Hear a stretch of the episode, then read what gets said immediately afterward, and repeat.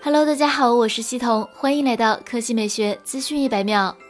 五月六日晚，微软一口气发布了四款 Surface 新品，分别是入门级二合一平板 Surface Go 二、全新二合一性能巨匠 Surface Book 二、第二代降噪耳机 Surface Headphones 二。和微软真无线耳机 Surface Airbuds，随后这四款新品也同步出现在微软中国官方商城上。其中 Surface Headphones 2和 Surface Airbuds 已经正式上架，Surface Go 2和 Surface Book 2还在预告阶段。第二条新闻来看任天堂，尽管任天堂明确表态今年没有全新的 Switch 硬件，可毋庸置疑的是。Switch 2的开发应该已经在秘密进行中。就纸面判断，Switch 升级 1080P 显示屏和性能更强大的处理器几乎无悬念。不过，关于处理器的选择，英伟达似乎难以入任天堂的法眼。虽然 Tegra X1 并未因性能遭到指责，可漏洞过早出现，还是让任天堂封锁破解方面花费不少精力。另外，关键的是。Tegra 甚至 ARM 在英伟达手中已经逐渐淡化、弱化品牌，甚至领域也转向人工智能、自动机器、汽车驾驶等领域，而非消费级图形计算产品。外媒报道称，对于任天堂来说，引入 AMD GPU 技术的三星新款 SoC 将成为任天堂下一代 Switch 的绝佳选择。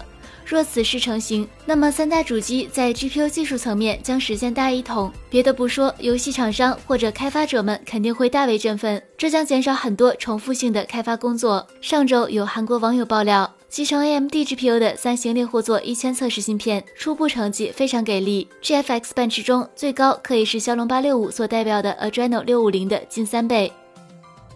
好了，以上就是本期科技美学资讯百秒的全部内容，我们明天再见。